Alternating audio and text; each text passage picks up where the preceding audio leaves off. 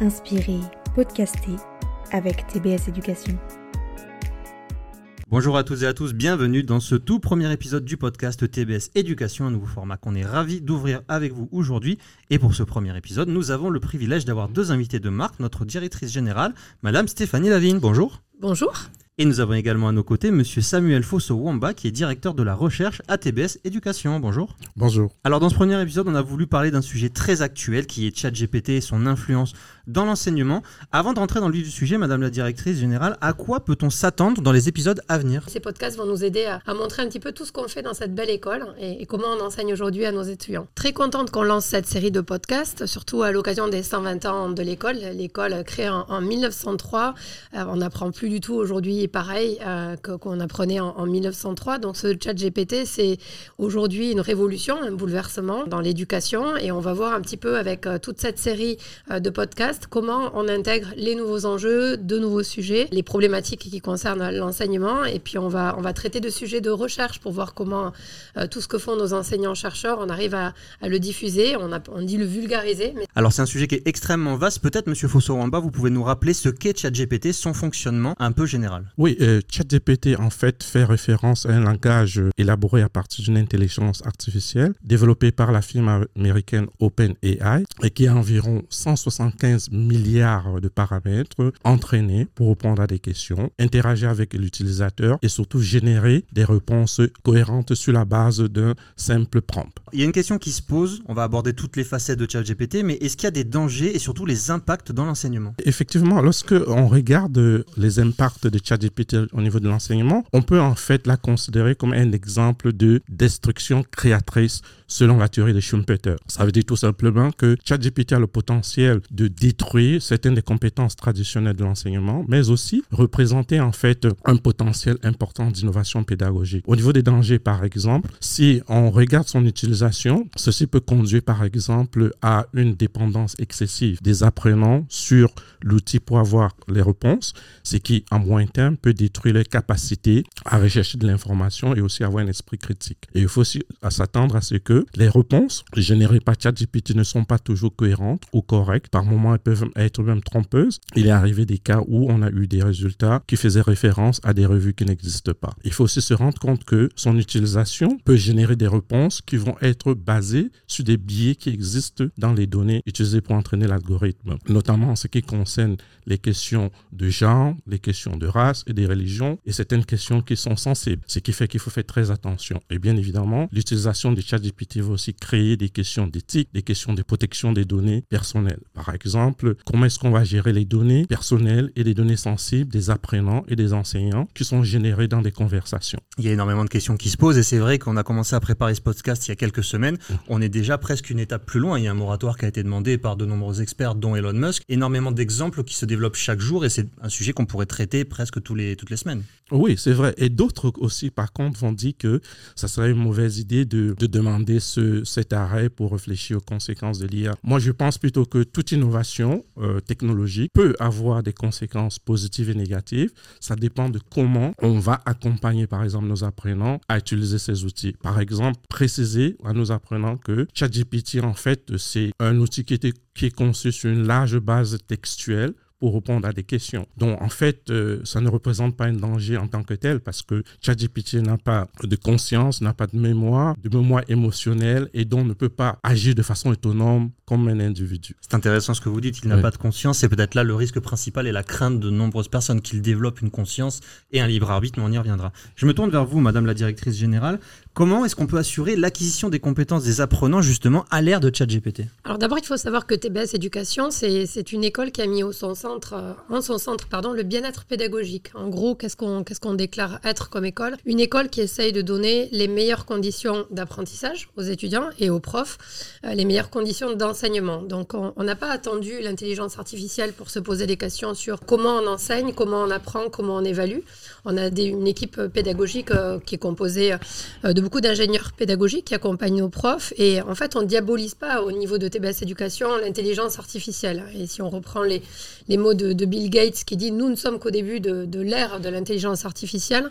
Je pense que c'est un postulat qui est, qui est, sage et qui nous invite à avoir une approche de, de l'IA et de ChatGPT tournée vers les dérives, les usages. On est très centré dans l'équipe sur la notion d'éthique, comment on va, on va réguler un petit peu tout ça. De la même manière que quand les calculatrices sont arrivées, les profs de maths se demandaient si, si les étudiants, les apprenants seraient toujours faire du calcul mmh. mental. Bon, aujourd'hui, on utilise tous bien plus qu'une calculatrice. Donc, donc cet outil ChatGPT, bah, il nous oblige, il nous, il nous interpelle à peut-être s'interroger sur la façon dont on va évaluer le travail qui sera produit euh, par nos apprenants. Euh, aujourd'hui, les étudiants qui, qui candidatent dans beaucoup d'institutions, doivent faire des lettres de motivation. Bon, on sait aujourd'hui qu'avec cet outil, euh, on peut la faire à votre place. Donc, peut-être que ce qu'on va évaluer, c'est quelque chose de différent. Euh, on va changer les formats.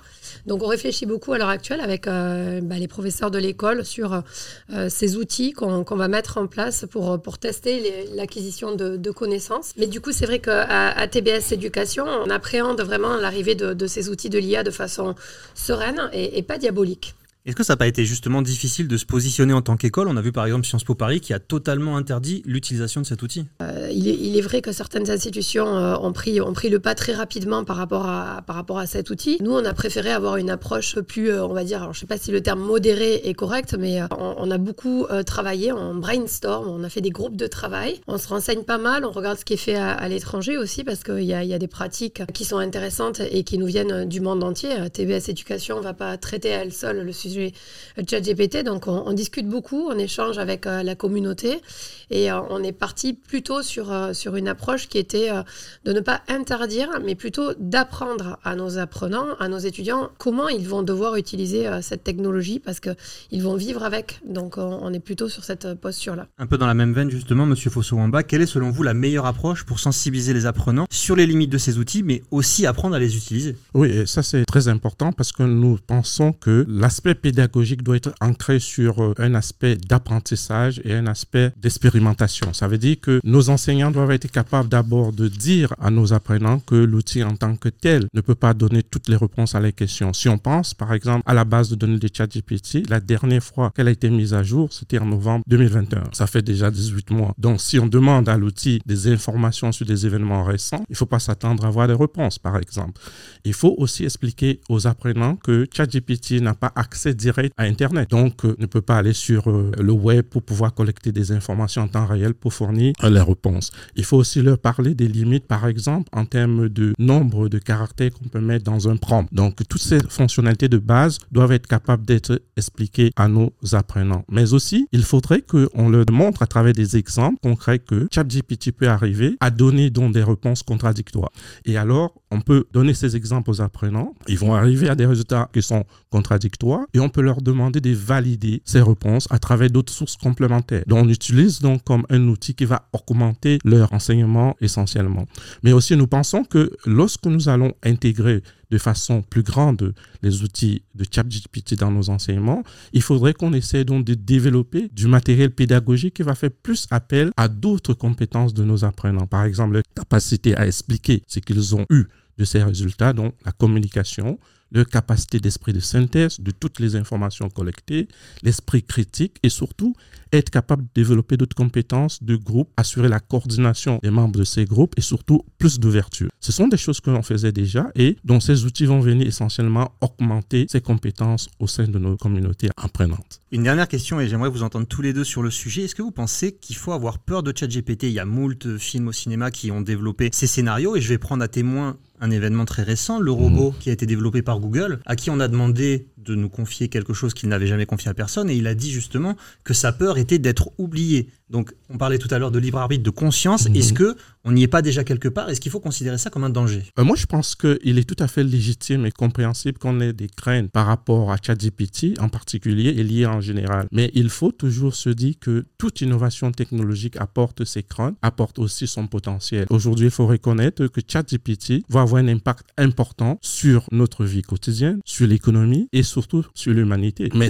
la question fondamentale qu'il faut se poser, c'est comment on va être capable d'amener nos apprenants ou la communauté à s'approprier ces outils, malgré les craintes, malgré même souvent leur défiance. Donc, nous, c'est là qu'intervient une institution comme la nôtre en termes d'enseignement et surtout en termes de pédagogie pour pouvoir les aider à s'approprier ces outils en les aidant à comprendre les limites de l'outil, comment l'utiliser en tenant compte de leur contexte. Et il ne faut pas toujours oublier, comme je l'ai dit tantôt, ChatGPT en tant que tel ne représente aucun danger, tout simplement parce que c'est un outil qui a été développé sur une base large de connaissances textuelles. Donc ça ne représente pas aujourd'hui un danger en tant que tel. C'est une autre histoire pour les autres intelligences artificielles. Euh, de mon côté, je pense qu'on peut comprendre euh, dans l'opinion euh, publique et au, sein de notre communauté toutes les craintes qu'il y a autour de, l'utilisation de cette intelligence artificielle. Honnêtement, ça fait quand même très, très, très film de science-fiction et série Netflix sur. je vous donne un petit exemple. Début d'année, vous souhaitez les vœux de bonne année aux collaborateurs. Et donc, moi, je rédige un texte pour souhaiter bonne année à l'ensemble des, étudiants, des profs et de notre personnel. Et puis, quelques minutes après l'avoir envoyé, je, le teste avec ChatGPT pour voir comment il aurait écrit les vœux au personnel, alors que, que l'outil ne connaît pas l'institution quand moi je la connais. Les résultats étaient un petit peu bluffants et, et ça m'a beaucoup questionné. Ça m'a beaucoup questionné. En même temps, ça, ça dit quelque chose de profondément clair. Il y a peut-être certaines fonctions, certaines tâches qu'on va pouvoir confier à de l'intelligence artificielle et d'autres que, sur lesquelles bah, justement cet outil ne pourra pas faire aussi bien que, l'humain. Donc moi je pense qu'il faut euh, pas diaboliser cette évolution technologique. Il faut la prendre avec sérieux, regarder tous les impacts qu'elle peut avoir. Il y en a un, on en a beaucoup discuté au sein de TBS qui est clair, c'est sur l'évaluation de nos étudiants.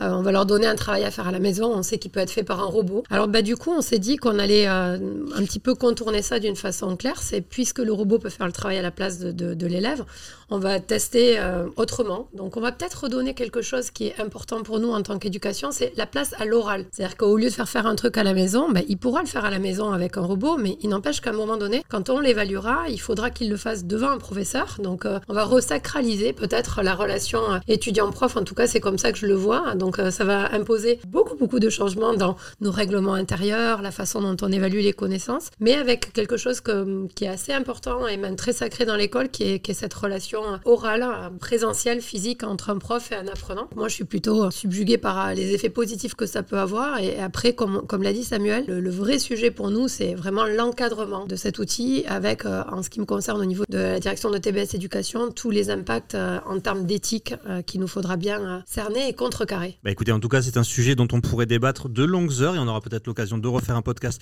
à ce sujet. Merci à tous les deux d'avoir été présents. Madame la directrice, je vous laisse le mot de la fin. Bah, merci beaucoup. L'occasion peut-être d'insister sur le fait que pour ces 120 ans de l'école cette année, qu'on va célébrer, euh, ce format podcast euh, va nous permettre d'aborder euh, plein de sujets fascinants concernant non seulement TBS Éducation, mais également l'enseignement en général. Donc on, on se donne rendez-vous à travers cette série de podcasts anniversaire.